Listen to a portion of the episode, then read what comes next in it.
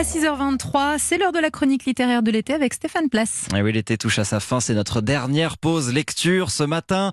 Un dernier conseil des experts de la librairie Mola à Bordeaux. Ils nous ont guidés tout au long de l'été. Leur dernier coup de cœur, au moment où se profile la rentrée, eh bien c'est un livre jeunesse, mais que les parents peuvent lire aussi. Euh, Les aventures d'une jeune fille qui devient collégienne, une famille recomposée, haute en couleurs et l'adolescence qui pointe le bout de son nez. Le monde de Lucrèce, paru chez Gallimard Jeunesse. C'est rafraîchissant, c'est drôle, c'est touchant aussi. Et c'est Stéphane Place qui nous en parle.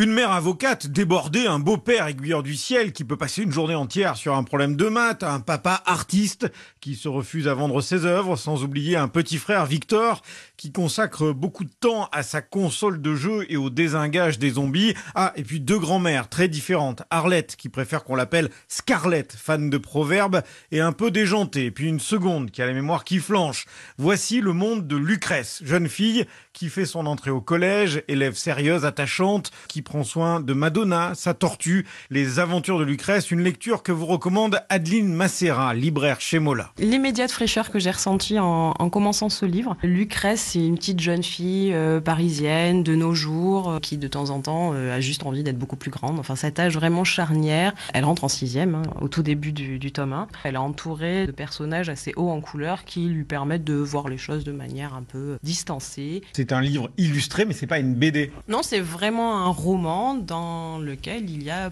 beaucoup d'illustrations. Je suis un parent et je me suis beaucoup amusée. J'adore le personnage de la mère de Catel, qui est absolument génial. Après, je pense qu'elles l'ont quand même pensé pour euh, des jeunes gens. CM1, CM2, même 6e, fin de 6e, ça me semble la bonne cible. Le monde de Lucrèce est né d'une amitié qui a réuni l'auteur, Anne Goscinny, et l'illustratrice, Catel. Alors Lucrèce, c'est notre fille, Anne et moi, puisque on s'est mariés, euh, en tout cas sur le papier.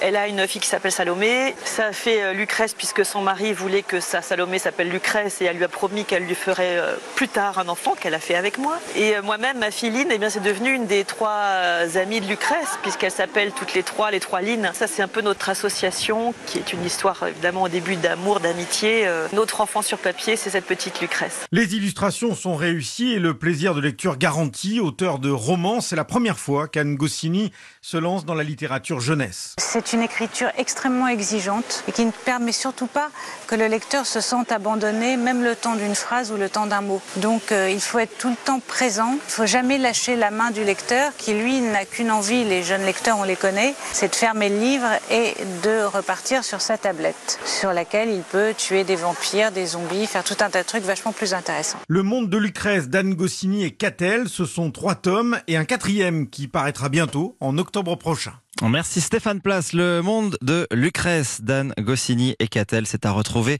chez Gallimard Jeunesse. Sébastien Crêpe.